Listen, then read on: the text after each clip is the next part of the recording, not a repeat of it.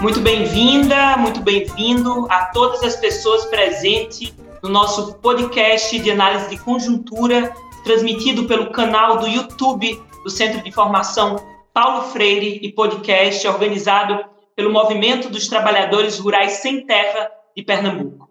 Meu nome é Rosa Morim e hoje vamos receber no nosso programa a presidenta Dilma Rousseff e Jaime Amorim, da direção nacional do MST, para a gente debater sobre o tema da soberania nacional nesse momento de crise que vivemos no Brasil.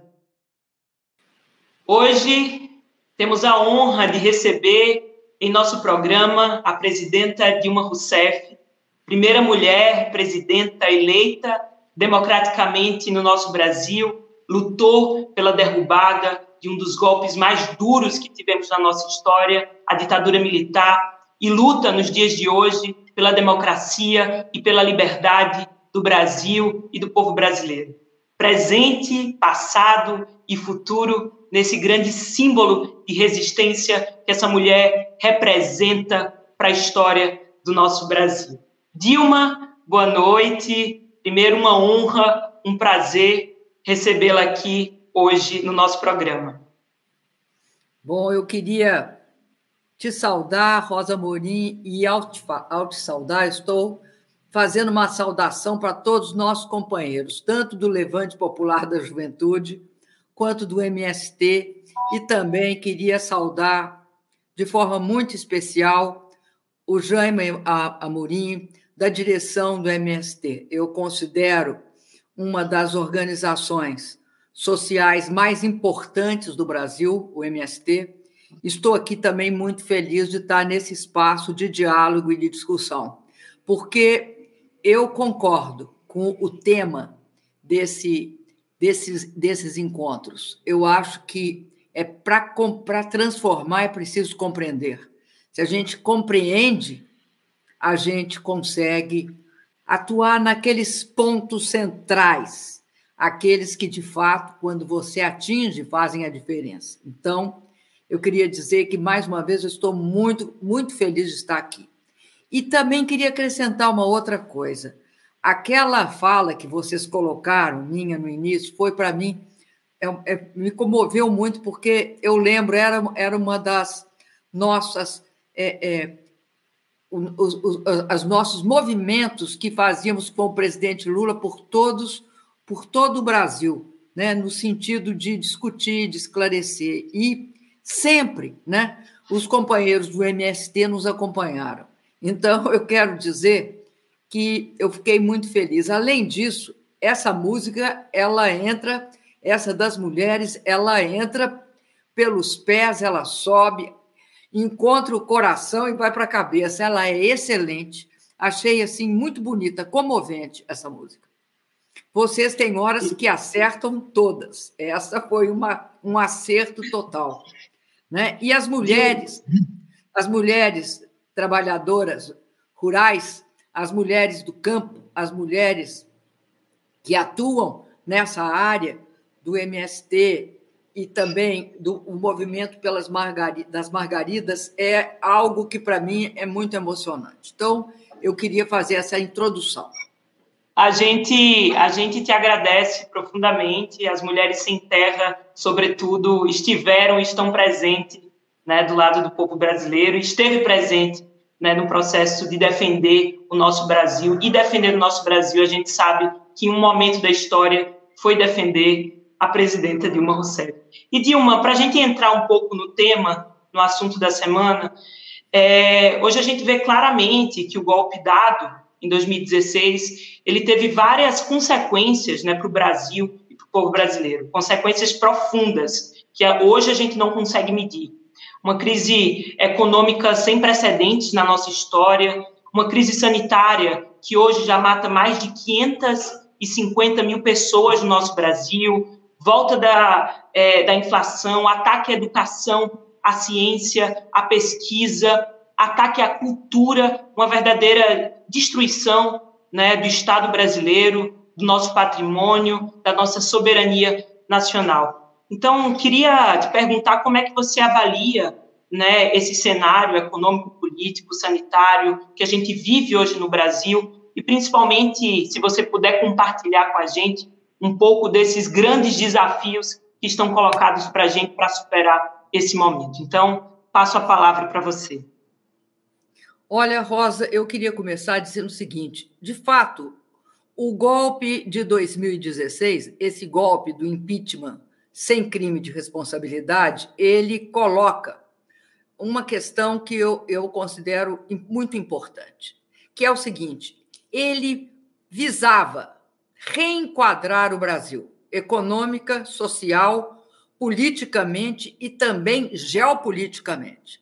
O Brasil tinha, desde o início do governo do presidente Lula, né, é, abandonado a pauta neoliberal que vinha sendo adotada no Brasil durante o governo Fernando Henrique Cardoso. Então, nós bloqueamos durante todos os períodos dos nossos governos.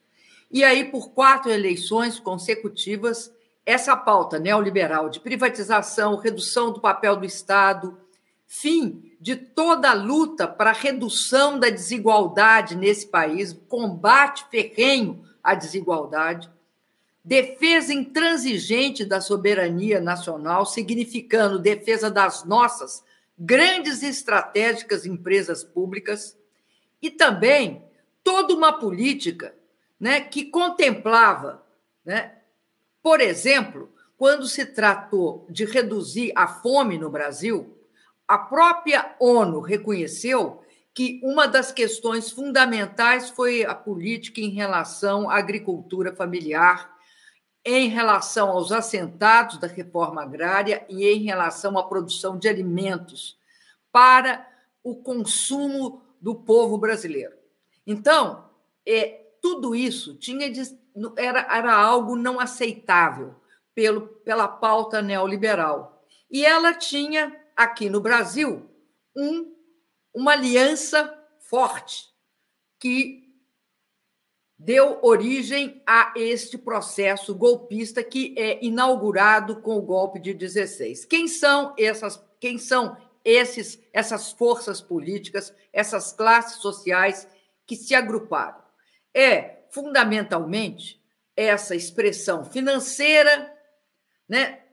Essa expressão financeira do capital, tanto sobre a sua forma agrícola, como sua forma industrial, como sua forma de comércio, ela tem esse componente financeiro, e é esse componente financeiro, essa fração financeira, né, do grande, do grande, do grande empresariado, é, não só bancário, mas de todas as áreas, que sustentou esse processo. Além disso, né, uma parte expressiva da direita neoliberal e da direita pura e simples, que se aliaram aos grandes empresários, que se aliaram à mídia oligopolista, que também é financiarizada, e que teve uma sustentação também, não abertamente naquele momento, mas que se viu ao de, no decorrer do processo a sustentação do Partido Militar.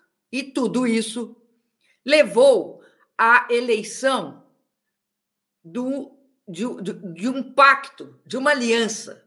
Foi eleita uma aliança que tava, estava expressa numa pessoa, Bolsonaro, e era uma, lidera, uma aliança interessante, neoliberal e neofascista. Vamos lembrar que o fascismo brasileiro ela tem uma origem tanto na, no, no próprio integralismo né? É, anticomunista da, da década de 40, 30, 40 e 50, como também na própria ditadura militar, que durou 21 anos. Mas o substrato desse fascismo tem a ver também com a escravidão. Né? É justamente essa absoluta violência e essa não aceitação dos direitos do povo brasileiro que leva e sustenta né, esse pensamento neofascista violento no Brasil, em que os pobres, os negros, as mulheres são objetos de uma violência é, é, que não é pura e simplesmente só neoliberal e neofascista, mas também tem essa origem de olhar né, o povo brasileiro como uma coisa, ou seja, coisificando o povo brasileiro. E daí essa violência desenfreada também, esse ódio, essa intolerância, principalmente quando se trata de pessoas muito as pobres, né, as excluídas. Bom, esse é o quadro. Mas ao se eleger, então, este representante do neofascismo e do neoliberalismo, eu queria destacar uma fala eu queria destacar que em março de 2019, logo depois da sua eleição e da sua posse, o presidente Bolsonaro viaja aos Estados Unidos e tem um encontro com a nata da direita, da ultradireita americana. Nesse encontro, ele tem, ele faz uma declaração, que é uma confissão de intenções, é uma confissão de estratégias, e ela é muito clara e taxativa. Ele diz o seguinte: o Brasil não é um terreno aberto onde nós iremos construir coisas para o nosso povo. Nós temos que desconstruir muita coisa. E isso explica né, o fato de que o Brasil praticamente parou diante de uma série de desafios que nós vínhamos encaminhando. E essa reversão, que já tinha começado no governo ilegítimo do Temer, assume uma proporção gigantesca diante né, desse processo que vai des, des, desaguar no governo Bolsonaro. E o Brasil, então, veio sendo desconstruído em várias frentes, que tem entre as mais impactantes o ataque à nossa soberania. O ataque à nossa soberania por meio da desnacionalização de nossas grandes empresas públicas estratégicas, como a Embraer, como a Eletrobras, os Correios e o esquartejamento da Petrobras, que de empresa integrada, verticalizada, como grande empresa energética que era, aliás, entre as dez maiores empresas de petróleo do mundo, tá, têm seus ativos vendidos, como é o caso da BR, das transportadoras, da transportadora associada de gás, das transportadoras de, de óleo, e é interessante que eles venderam essas transportadoras e agora pagam um aluguel que, que em dois anos paga, eles vão ter perdido tudo que obtiveram com a venda das transportadoras de óleo, o que é um absurdo. É como se vendesse a sua casa e depois tornasse alugar por um preço que imediatamente te permitir, te faria pagar por ela. Bom, além disso, a refinaria Landulfo Alves ameaça de várias refinarias, o que torna o que torna a Petrobras uma empresa mirrada, só de extração de óleo e torna o Brasil um exportador de óleo bruto e um importador de produtos processados. Então, e, e, e também está previsto a, a, a, privatização de oito das 13 refinarias existentes ainda e dizem, né, declararam em vários momentos que vão privatizar o resto da empresa e no final de 22.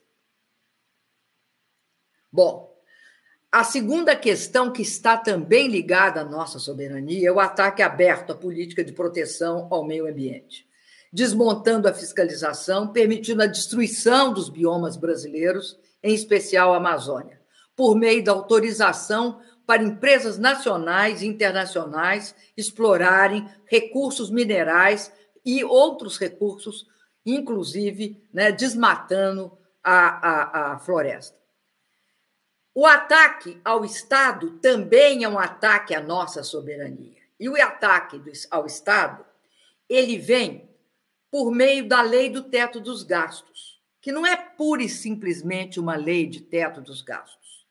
É a é, é, é incluir na Constituição os princípios neoliberais do ajuste fiscal, os princípios neoliberais que liberam todos os, os, os pagamentos relativos às finanças, principalmente os juros e as amortizações, permitindo assim que a dívida seja manipulada pelos grandes conglomerados financeiros e limita todos os demais gastos.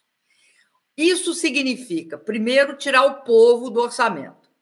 Porque a quem interessa o gasto orçamentário? Ao povo brasileiro, que é quem menos tem e precisa do Estado para enfrentar né, essa sanha neoliberal. Isso é uma questão. A segunda questão é que também tira o povo por 20 anos da decisão política. Porque o, o que é uma eleição, por exemplo, presidencial? Se discute numa eleição presidencial onde se vai gastar os recursos que se obtém através do pagamento dos impostos pela população e de todos os processos né, que um Estado é, autônomo, independente como o brasileiro teria de ter direito. E a discussão passa a ser uma discussão estranhíssima, porque por 20 anos está tudo congelado. É a tomada, a tomada né, do orçamento público pelo neoliberalismo. E aí você tem o desmonte da educação universitária federal, o desmonte do sistema de pesquisa e de geração de ciência e tecnologia, o desmonte da cultura, o enfraquecimento do SUS, o desvirtuamento do Minha Casa Minha Vida, e a gente pode seguir aqui, continuando a falar.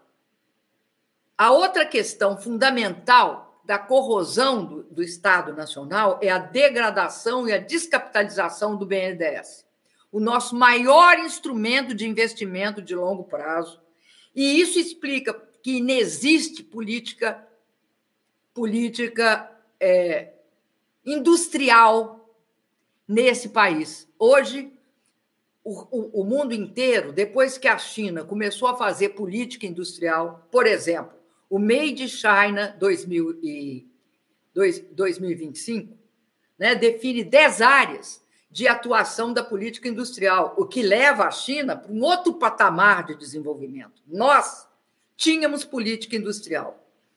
Eles destruíram essa política industrial e levaram o Brasil a voltar até os tempos mais atrasados né, da República Velha, onde nós estamos virando pura e simplesmente a pátria do agronegócio, porque também desmontaram todos os mecanismos de incentivo, estímulo e desenvolvimento da agricultura, da pequena agricultura do nosso país. Né? Da agricultura dos assentados de reforma agrária, da agricultura do pequeno, do pequeno agricultor familiar. Que, como eu já disse, a ONU reconheceu como sendo um elemento fundamental para que o Brasil saísse do mapa da fome, ou seja, sem agricultura familiar forte, que eleva o padrão na, na, na, nas zonas rurais do país e também cria condições, cria é, é, é alimentos é, saudáveis para a população consumir, você não tenha desenvolvimento. Então, essa degradação do BNDES também vai impedir que tenha projetos significativos de infraestrutura no Brasil. E, além disso, a imposição da agenda macroeconômica neoliberal, por exemplo, na votação e aprovação da, da independência do Banco Central. E, além disso, eu quero destacar um aspecto muito importante, que é a corrosão da burocracia do Estado, né? A desvalorização do funcionário público e a militarização do aparelho de Estado. Hoje você tem né, um Estado que ela, ele é, é em termos de força de classe social, ou seja, segmento social, frações de classe, que são aquelas representadas para quem os a quem, aliás, em relação a quem os interesses é, é, mais, mais profundos dessas classes são, é, são é, defendidos e justificados é aquela fração da, do setor financeiro. Você tem uma, uma classe reinante, você vai olhar, é o centrão, junto com essa parte neofascista, né? Que cerca, por exemplo, Bolsonaro, seus milicianos e seus ministros representantes. E tem o controle do aparelho de Estado. Como Bolsonaro não tem partido, a função partido passou a ser integrada pelo partido. Então, o controle do aparelho burocrático do Estado é, é militar hoje. Né? E isso caracteriza uma corrosão da burocracia do Estado, porque em país nenhum, função precípua das Forças Armadas dirigir e controlar a burocracia pública. Além disso, nós, vivemos, nós vimos né, toda uma destruição dos direitos sociais. E aí é importante né, destacar a questão da reforma trabalhista, porque tornou o trabalho precário a regra e transformou praticamente né, a, a ausência de direitos trabalhistas numa regra.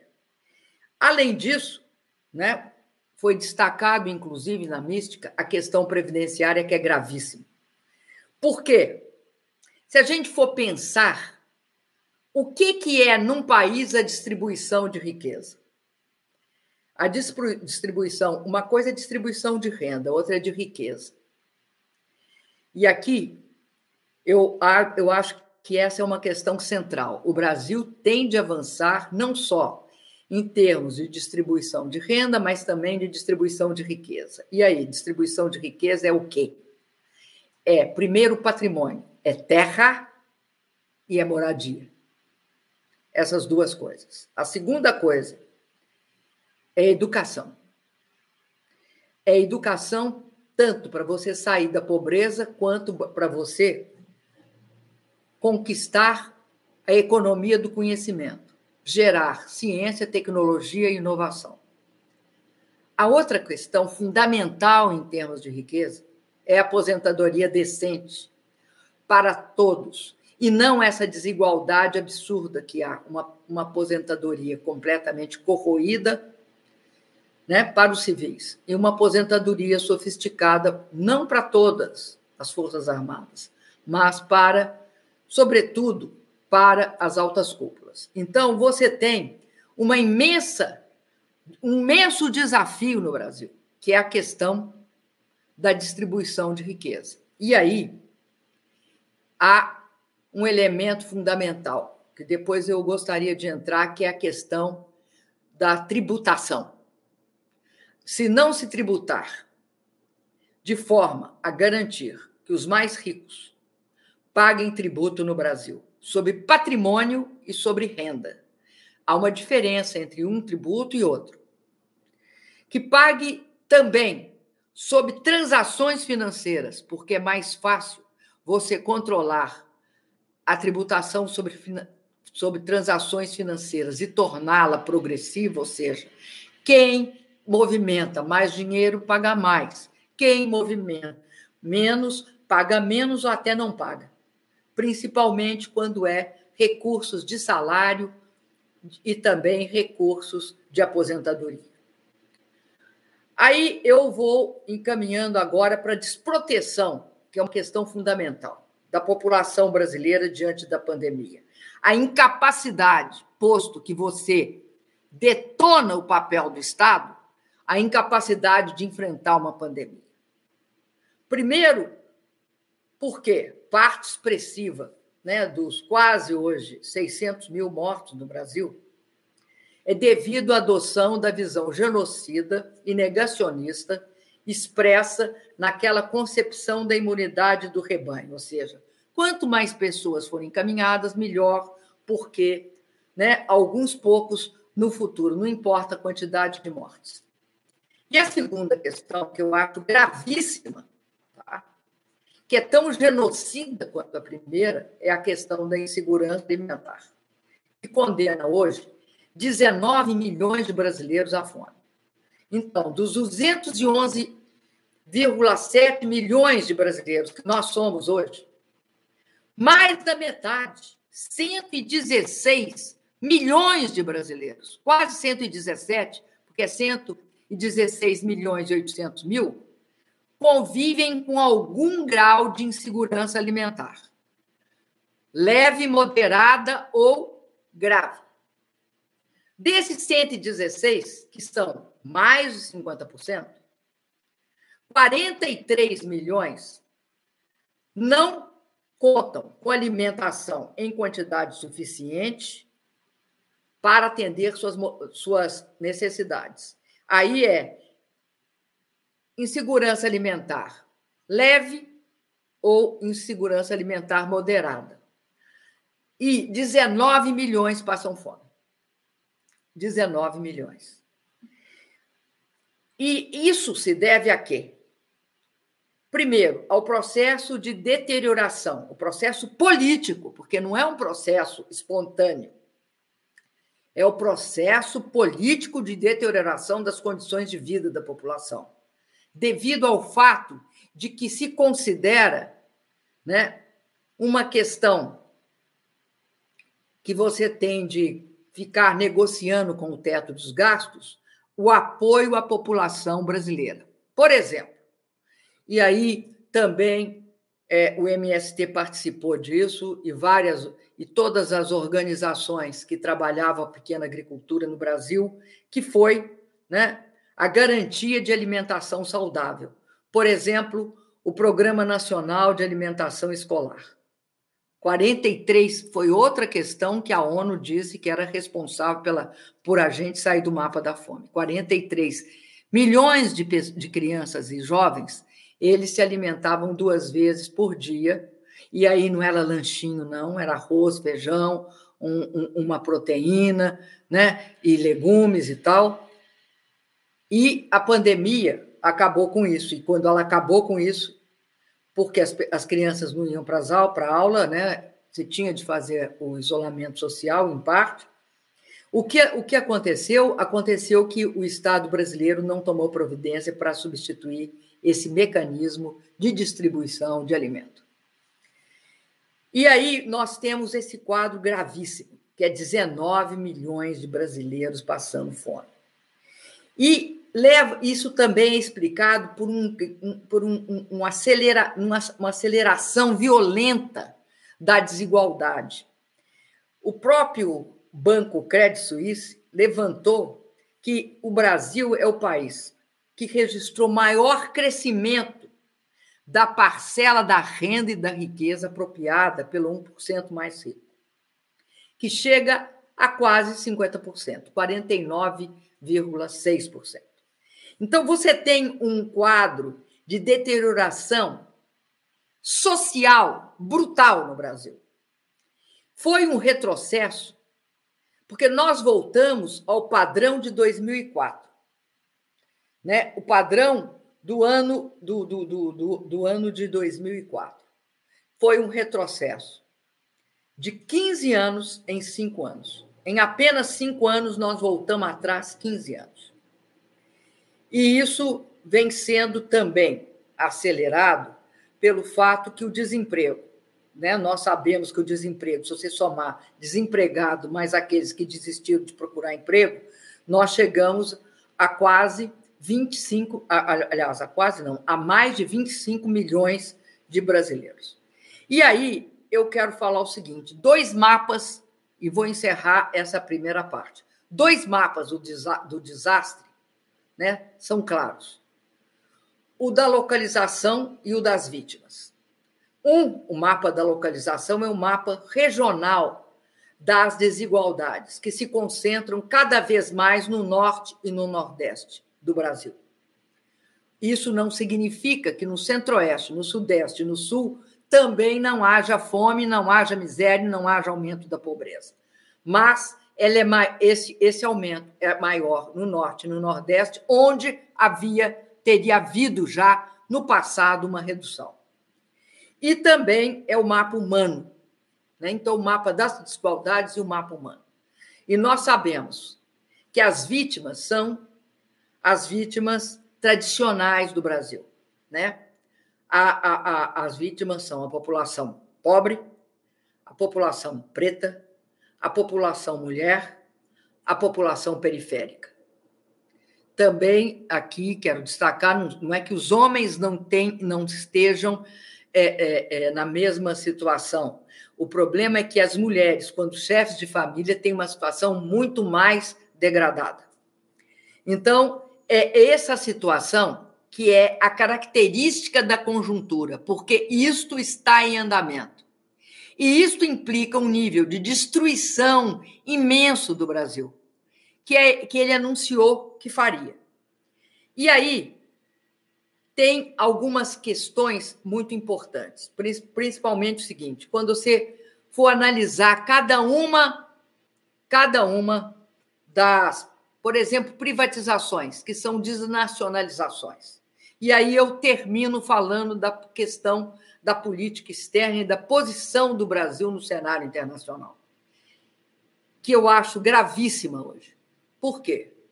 Porque o governo brasileiro ele, no caso do Bolsonaro, ele teve uma atitude clara, ele fez um alinhamento cego aos Estados Unidos. E fez, sobretudo, um alinhamento ao, ao governo Trump. Mas o mundo está num processo complexo de, de um conflito entre os Estados Unidos e a China. Porque a China está previsto que em 2028 a China se torne o país mais desenvolvido do mundo, ou seja, ultrapasse os Estados Unidos. Já ultrapassou em paridade de poder de compra, em termos de PIB de paridade de poder de compra, mas não ultrapassou em termos de PIB, é, em termos de, de taxa de câmbio, por exemplo. Então, isso está previsto que a tendência atual é que a China chegue a isso em 2028. Então, quando o Biden assume, acirrou-se essa contradição. E o que está aparecendo é que aquela velha tese da Guerra Fria, que é assim: mesmo que o país seja um, tenha um governo que está é, é, né, aproveitando para deixar a boiada passar no meio ambiente, mesmo que o país tenha um, um presidente claramente antidemocrático, que não, não perde uma oportunidade para tentar colocar na pauta o seu projeto de fechamento do país, mesmo que não tenha forças para fazê-lo hoje, mas cria uma série de argumentos para que isso possa estar colocado na pauta, eles consideram que se ele adotar uma posição pró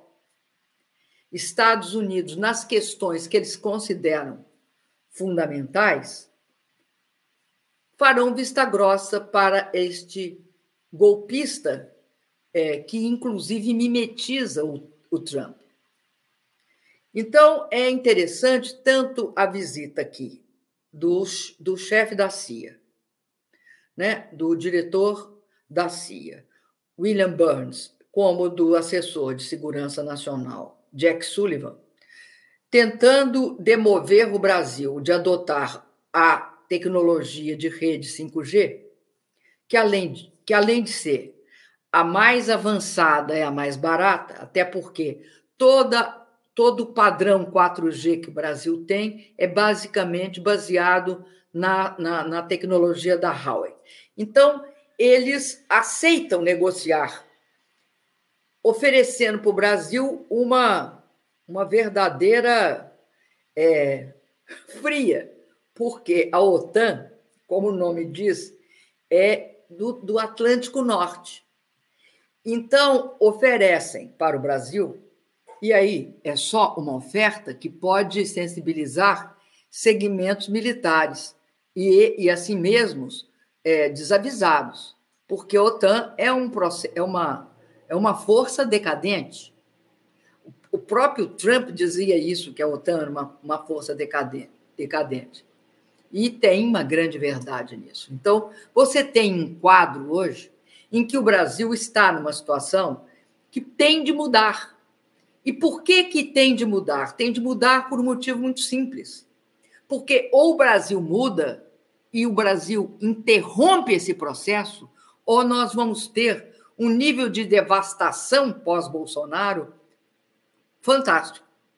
E, obviamente, pode esperar, caso eleito, o que eu não considero possível numa eleição democrática, como as que existem no, existiram no Brasil até aqui, ele faria, a, tornaria essa catástrofe maior. Mas eu queria finalizar dizendo o seguinte: eu não acredito, apesar de serem importantes, apesar de cumprir um papel na democracia, eu não acredito que as instituições nacionais, até agora, tenham demonstrado uma força para conter estes desmandos que eu acabei de relatar do Bolsonaro. Não acredito. Portanto, é fundamental que a população se mobilize, que se, que se tenha manifestações de rua, que se tenha organizações cada vez mais fortes, porque eu acredito que só há um caminho para que nós possamos impedir isso é o enfrentamento nas ruas, é a força das ruas, é aquilo que torna possível uma, uma de fato, uma alteração na correlação de forças. E isso, obviamente, numa situação é, em que nós estaremos próximo de uma eleição né, majoritária no Brasil para a presidência. E toda sorte de golpes né, podem aparecer do semipresidencialismo aos golpes eleitorais. Então, eu acredito muito na força dos movimentos sociais, dos partidos políticos, mas, sobretudo, na força do povo nas ruas.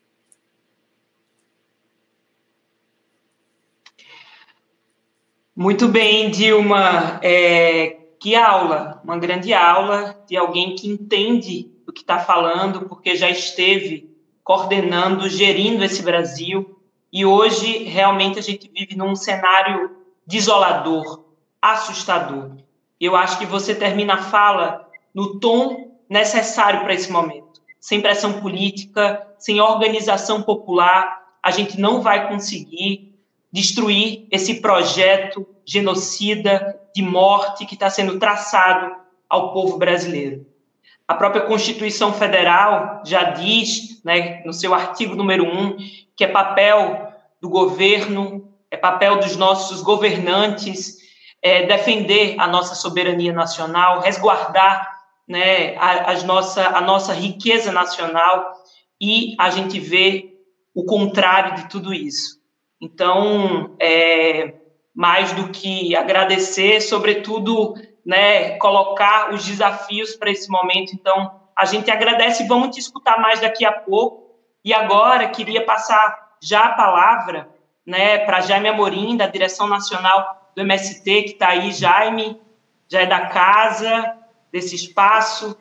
Jaime, queria também que você pudesse falar um pouco para a gente né, sobre esse desafio, os desafios colocados né, nesse momento para a defesa do país e queria que você falasse. Dilma fez várias provocações em torno do Brasil ter voltado ao mapa da fome, o Brasil que saiu em 2014 do mapa da fome e em, poucos anos regressou, né, teve um, um, retrocesso gigante, né, retornando o Brasil ao mapa da fome, e coloca também a importância nesse momento, em detrimento, inclusive, é, do fortalecimento da agricultura familiar, para a gente conseguir né, ter uma soberania nacional forte. E a gente está vivendo um momento também de crise né, profunda, uma crise ambiental profunda, destruição né, do nosso meio ambiente, né, um alinhamento profundo dessa política neoliberal ao agronegócio. Queria saber mais em torno também da, dos desafios da reforma agrária, dos desafios né, da agricultura familiar, o que é que o MST está apontando deixa esses desafios maiores até esse ponto importantíssimo da distribuição da terra para o nosso povo. Então, Jaime, com você. Muito bem, boa noite a todas e a todos. Querida Dilma, que bom, eu já estou aqui aliviada, né? Vamos dizer assim, que nós estávamos com muita ansiedade de trazer você aqui para o nosso programa. Né? Esse programa vai ao ar sempre, todas as quinta-feiras, nesse horário, e estamos tentando trabalhar essa ideia de que não seja apenas uma análise de conjuntura, isso a gente faz em todos os espaços, mas nessa ideia de que aqui também é um espaço de estudo, de conhecer, como dizia Paulo Freire, né? conhecer para transformar. Né? Não basta apenas ter o conhecimento para si só, mas que ele possa estar a serviço da mudança da sociedade. Veja, é, eu vou ser bastante rápido para poder dar o espaço para Dilma. A minha, a minha tarefa aqui é apenas fazer alguns comentários. É, veja, é, o povo brasileiro, Dilma, tem muita paixão por você. Não sei se você lembra, é, no segundo turno das eleições de 2014, quando você foi eleito, é, teve os últimos comícios foram aqui em Pernambuco e nós fizemos um comício lá em Goiânia. E eu te falei lá no, no palco, certamente tu não vai lembrar, que eu tinha vindo de um povoado chamado Timorante, lá de Exu. E o pessoal estava rezando, fazendo novena para poder você ganhar as eleições. Dizer, da a forma como as pessoas tinham em você essa ideia né, de uma mulher forte, defensora. Por isso que está aí os comentários, né, Dilma Coração Valente, Dilmãe, né, você vai ver aí no chat todo mundo fazendo esse tipo de comentário.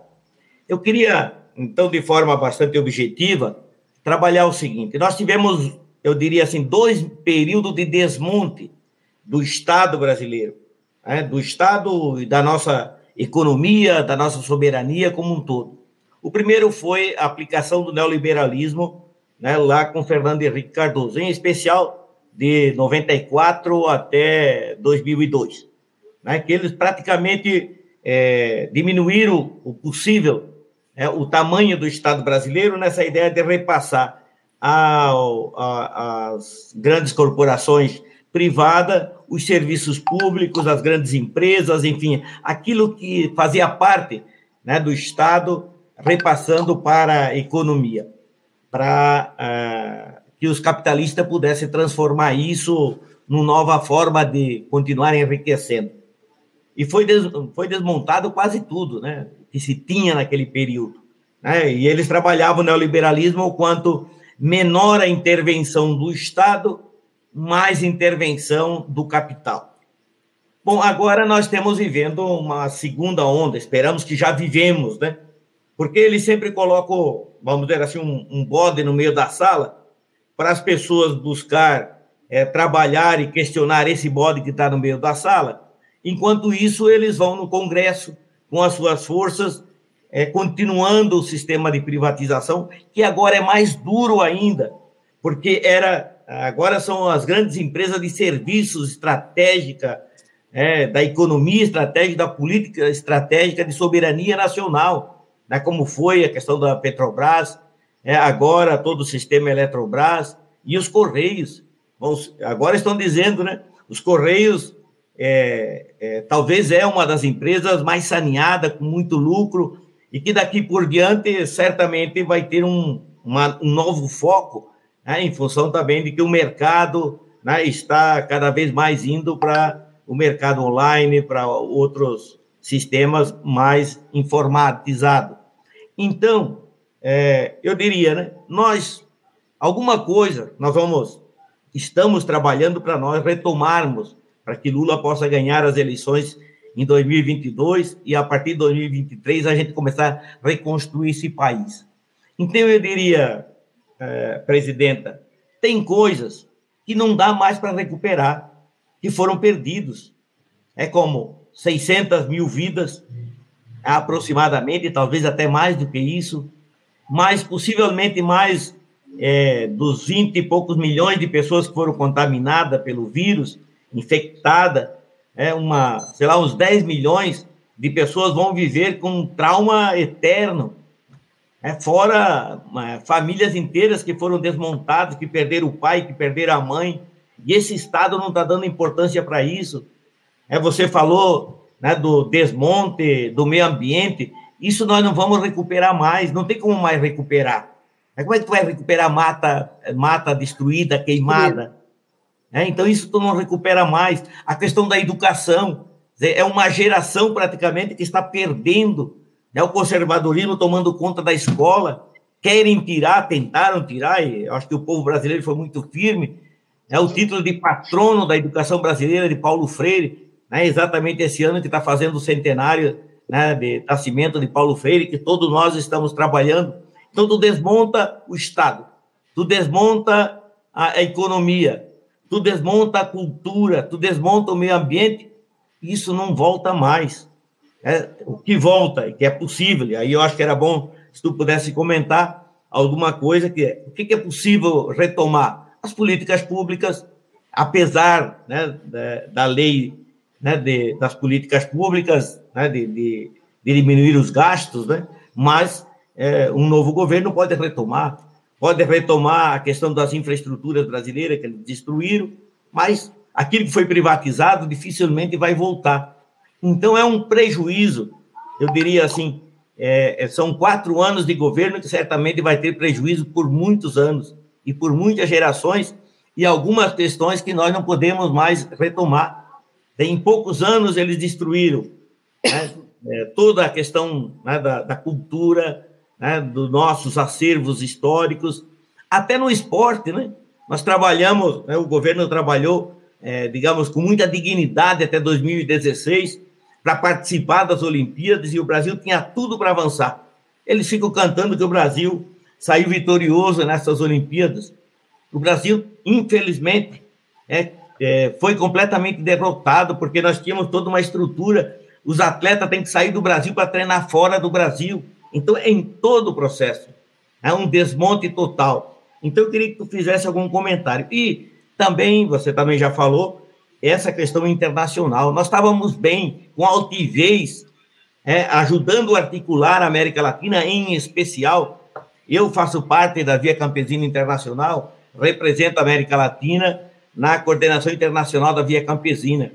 E antes de 2016, nós saíamos do mundo inteiro com alegria, com altivez, éramos sempre recebidos né, com aquela alegria, e o Brasil agora vai, nós vamos ajudar o povo da Venezuela, vamos ajudar o povo da Bolívia, vamos ajudar Cuba. Né, o Brasil passa a ser um Estado com força, com capacidade, e agora, infelizmente, né, a gente perdeu essa altivez, a gente se sente até entristecido né, quando vai numa viagem internacional, porque houve um desmonte também.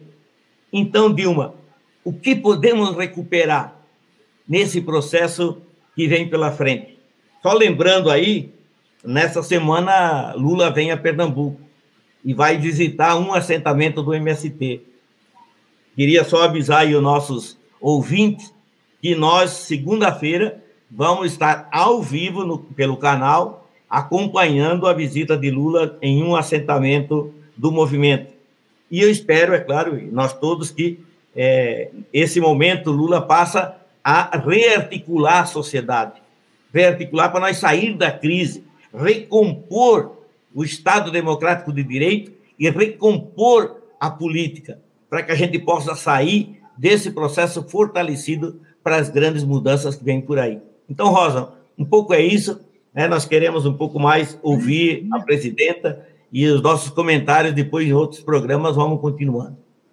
Muito bem, agradecer, Jaime. E antes de passar para Dilma, só Dilma falar que está muito bonito aqui a interação, não só no chat, mas eu acho que é importante dizer para você que nesse momento, nos assentamentos, a gente, né, o MST fez uma orientação e nesse momento vários assentamentos aqui do estado, está todo mundo reunido quase como uma plenária para escutar esse programa, para assistir. Então, tem muita gente. Queria mandar desde já um abraço para todos os assentamentos, os acampamentos, os militantes do MST que estão nesse momento reunidos e assistindo a esse programa, assistindo essa aula. Então, um forte abraço e a todas as pessoas também que estão nesse momento conectadas. Então, pedir para que vocês né, curtam é, o canal do YouTube, curtam todas as plataformas digitais, né, virtuais do Movimento Sem Terra, do Centro de Formação Paulo Freire. Nesse processo, vocês também fortalecem a nossa luta. Então, Dilma, queria passar para essas considerações finais, né, em torno também das provocações é, que Jaime colocou aqui e também daqui a pouco partir né, para os nossos agradecimentos. Então, Dilma, é com você o espaço. Bom, eu queria dizer, sabe, Jaime, que eu compartilho essas suas preocupações sobre. Porque tem coisa que a gente reconstrói. Nós, vamos, nós reconstruímos. É, a, a, eu acho que nós reconstruímos e podemos avançar muito mais na questão tanto da, da, da eliminação da miséria outra vez, tirar o Brasil do mapa da fome. Nós temos de conseguir avançar, e aí eu acho que depende mais de questões políticas, né? e acho que o Lula terá todo o, o empenho em avançar nisso, que é na distribuição de riqueza, ou seja, garantir para o nosso povo né, uma educação de qualidade, garantir para nosso povo a aposentadoria decente, garantir para nosso povo né, o acesso à terra e à moradia. É muito importante isso. Acho que você tem razão no caso, por exemplo, da floresta. Você não, você leva séculos ou até às vezes pode ser menos, pode ser décadas, mas você leva décadas para reconstruir uma floresta e para também sanar as consequências de uma exploração predatória do subsolo da Amazônia, né? dessa, dessa, dessa liberação para exploração das riquezas minerais que tem de fato na Amazônia, nós sabemos disso. Né? Inclusive potássio, terras raras, né? toda sorte de minerais é, existe na Amazônia, e, e, e se você liberar a exploração da forma como eles estão fazendo, é um, um desatino. E também eu quero falar que é uma coisa gravíssima que estão fazendo com a população indígena, né? que é outra coisa que você não recupera. Você não recupera vida, você não recupera de, deterioração das condições de vida das pessoas, porque pode levar à morte, ou então, em crianças, a danos irreparáveis você não recupera também as nossas, as nossas empresas públicas. Né? É, a, eu, eu espero né, que não dê tempo para ele, de fato, privatizar a, a Petrobras. Né? Nós teríamos condições de. de, de não, eu, eu não acho que é recompor tudo, porque tem. É, eu acho que tem. O que é grave é que eles estão eles estão deteriorando algo que o Brasil levou anos construindo. Não é só no nosso período de governo. Vem, vem de antes, vem até do Getúlio Vargas, da época do Getúlio Vargas. E eu acredito que tem coisas que não vai dar tempo para eles fazerem. Exemplo, eu espero que não que não isso não ocorra com o correio. Porque o correio Gente, o correio não é carta mais, o correio não é telegrama mais. O correio é uma infraestrutura de, de uma logística toda de distribuição que está presente no Brasil inteiro. Sabe a, a Amazon americana? Sabe o Alibaba? Alibaba vale mais de um trilhão de dólares. E a, e a, e a Amazon está por aí também. São empresas que se baseiam em logística.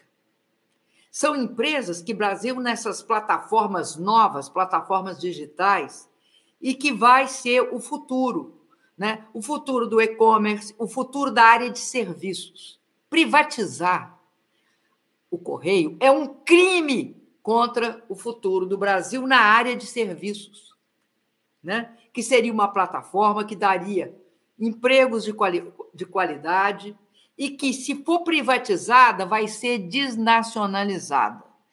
E isso é uma questão fundamental. A privatização no Brasil é igual à desnacionalização. Por quê? Porque os capital, o capital para comprar certas empresas brasileiras, como a Eletrobras, como os Correios, como partes da, da, da Petrobras, eles vêm, eles são originários de fundos financeiros internacionais, que pode até se aliar de forma é, é, com algum segmento nacional aqui, mas o controle é internacional. Então, é gravíssimo isso. Isso, de fato, é algo é, que eu acho que cada vez mais tem de ser feita uma propaganda que é o seguinte: compra, mas corra o risco da, de, da, da, da renacionalização, porque está comprando né, na bacia das almas, está pagando preço que não é admissível que se pague. E, por exemplo, nós vamos ter um problema seríssimo, nós já estamos tendo um problema seríssimo, que é o problema relativo à Eletrobras. Os níveis dos reservatórios estão muito baixos. Se houver, nós estamos saindo da, do período seco, né, o período que não chove, e entrando no período úmido lá no final do ano. Do, dois cenários são muito complicados no Brasil, que é o seguinte: eles deixaram as coisas chegarem a esse ponto. Nós enfrentamos duas secas no passado e nem por isso colocamos em risco o futuro do abastecimento de energia elétrica no Brasil. O que, que eles estão fazendo? Eles não tomaram as providências em tempo necessário. Eles deixaram passar muito tempo esperando que a chuva viesse. A gente aprendeu, até porque teve um apagão lá no Fernando Henrique e um racionamento, aprendeu que não pode esperar e contar com São Pedro. Não é São Pedro. Quem tem de ser responsável pelo setor elétrico é quem? os dirigentes do setor elétrico. E para isso nós criávamos um comitê que chamava Comitê de Monitoramento do Setor Elétrico, que, que, que monitorava sistematicamente, vendo o quê? Como é que está o nível do reservatório? Se o nível do reservatório está de um jeito, você tem de tomar medidas, tanto de investimento quanto de operação. Operação é a seguinte: vai ter de botar mais, mais cedo térmicas para funcionar. Por isso que nós fizemos as térmicas, porque quando o presidente Lula chegou no governo, tinha térmica e não tinha gasoduto, ou seja, a térmica servia para tudo, menos para gerar energia. Então, nós mudamos esse, essa, essa situação, nós garantimos que tivesse essa complementariedade. E, e aí, no futuro, o que, que nós vamos ver? Nós vamos ver se faltar chuva, como eles confiaram muito em São Pedro, se faltar chuva, nós teremos um baita racionamento. Se não faltar chuva, é bom ver como é que se desenrola o, o, a quantidade de chuva que ocorrer. Se for bastante suficiente para repor o reservatório, o que não é muito provável, não vai ter problema. Mas, se tiver, ficará o problema para 22 e até 23. Então, é uma situação extremamente grave. Eles privatizaram a Eletrobras no momento em que a Eletrobras seria mais necessária estar sob controle do Estado, porque ela seria um instrumento de impedir racionamento e também um instrumento de garantir uma coisa fundamental. O Brasil tem de ser capaz de planejar. Depois que a China se tornou a segunda economia do mundo e agora com a perspectiva de se tornar a primeira, posto que a China utiliza o planejamento como uma arma, principalmente nas áreas, nas áreas estratégicas, nas áreas como energia, nós temos de, de, de, de, novamente retomar essa questão, porque todo o governo do presidente Lula, nossa ênfase é é fundamental planejar, é fundamental pensar o médio, o curto e o longo prazo. Bom, isso, isso nós vamos ter condições de recuperar pelo menos parte. Eu não acho que recupera tudo. Se vender mesmo, se, se acabar vendendo inteiramente a Eletrobras, eu acho que é uma situação é, como assim você, no meio de de, de uma escuridão, jogar fora a sua lanterna. É isso. Então, eu acho que é uma situação muito grave que o Brasil enfrenta. Mas eu acredito muito na capacidade de negociação política e também, sobretudo, eu quero, eu quero falar, falar uma coisa a respeito do presidente Lula, na capacidade de gestão do presidente Lula. O presidente Lula nunca foi um presidente que ficava passeando de moto durante é, o, seu, o seu mandato. O presidente Lula é uma pessoa que ele se dedica à gestão, ele tem talento para a gestão. É essa é uma coisa impressionante, porque o, como é que a, é, é, a elite política no Brasil né, encarava o Lula?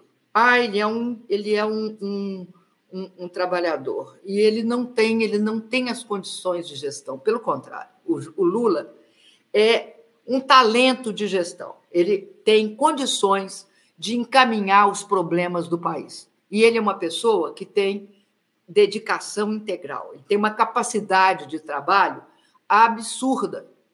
Então, e tem uma dedicação. É uma pessoa, por exemplo, que discutia todas as rodovias desse país. Demorava 12 horas discutindo para saber quais eram os problemas, demorava 12 horas.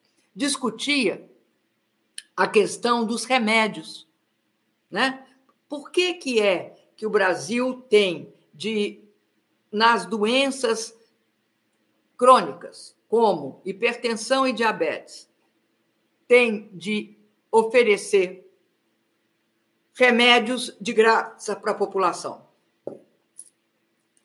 Tem de fazer isso para garantir que as pessoas não cortem sua saúde quando não tiverem recursos. Com isso, você garante a, a, a, saúde da população e, ao mesmo tempo, você faz uma outra coisa. Você reduz o custo. Porque uma pessoa hipertensa, com crise, tem custo hospitalar.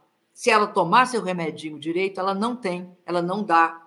Ela, ela, ela, melhora a saúde dela e melhora as condições do país. Então, é, é, é algo que eu acredito que se pode alterar.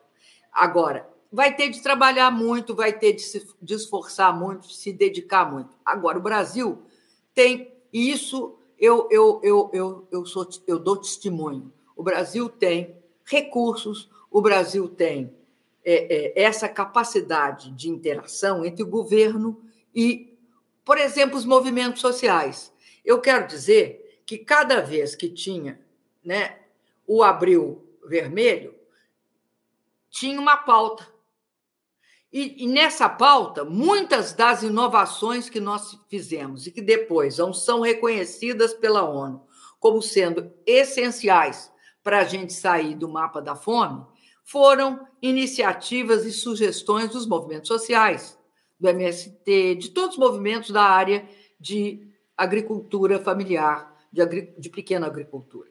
E acho que o Brasil não pode voltar a ser uma grande fazenda. Ele não é isso. E daí tem uma questão que é crucial, que nós temos força para fazer, porque nós aí apostamos no povo, que é a questão da educação. A educação tem de ser de qualidade, tem de ter dinheiro para pagar professores, tem de ter dinheiro para ter centros de pesquisa, laboratórios, tem de sair. Isso é importante para tirar o Brasil da pobreza. Porque se você melhorar o nível educacional, é muito mais fácil as pessoas conseguirem um emprego melhor. E para o Brasil, sair da pobreza tem uma outra repercussão. O Brasil tem de entrar na economia do conhecimento. A gente pode dizer o seguinte: na riqueza. Como é que você entra na riqueza? Você tem de criar, você tem de, de, de formar cientistas. Você tem de apostar na ciência, você tem de apostar na ciência, na tecnologia e na inovação produtiva. A gente tem de crescer na cadeia de agregação de valor para criar o quê? Empregos mais bem remunerados, de mais alta qualidade. E aí, é óbvio que Hoje, o governo Bolsonaro não negocia nada com ninguém. E aí, os países que eram nossos aliados e que tinham, obviamente, não eram porque pelos nossos belos olhos, era porque o governo brasileiro estava presente, atuante, demandante, e aí nós, nós tínhamos uma pauta. Nós não queríamos só que importassem de nós alimentos, energia e minério. A gente queria fazer parcerias tecnológicas. A gente queria criar grandes laboratórios no Brasil. A gente queria fazer inovação nas áreas estratégicas, como inteligência artificial. E isso só um governo que tem de fato compromisso com o desenvolvimento do seu povo e com uma visão de desenvolvimento que não é neoliberal pode conquistar. E por isso, o povo só tem. E para tudo isso só tem um jeito. O povo tem de estar organizado, tem de ir para a rua, tem de estar cada vez mais consciente. E é essa sustentação que nós vamos ter um processo eleitoral, ele é fundamental, nós vamos eleger, espero que nós elegemos nosso companheiro Lula, e depois tem um depois, então é fundamental que nós estejamos organizados, é fundamental que nós busquemos, além de eleger um presidente, eleger também um parlamento, né? Um parlamento progressista e consequente.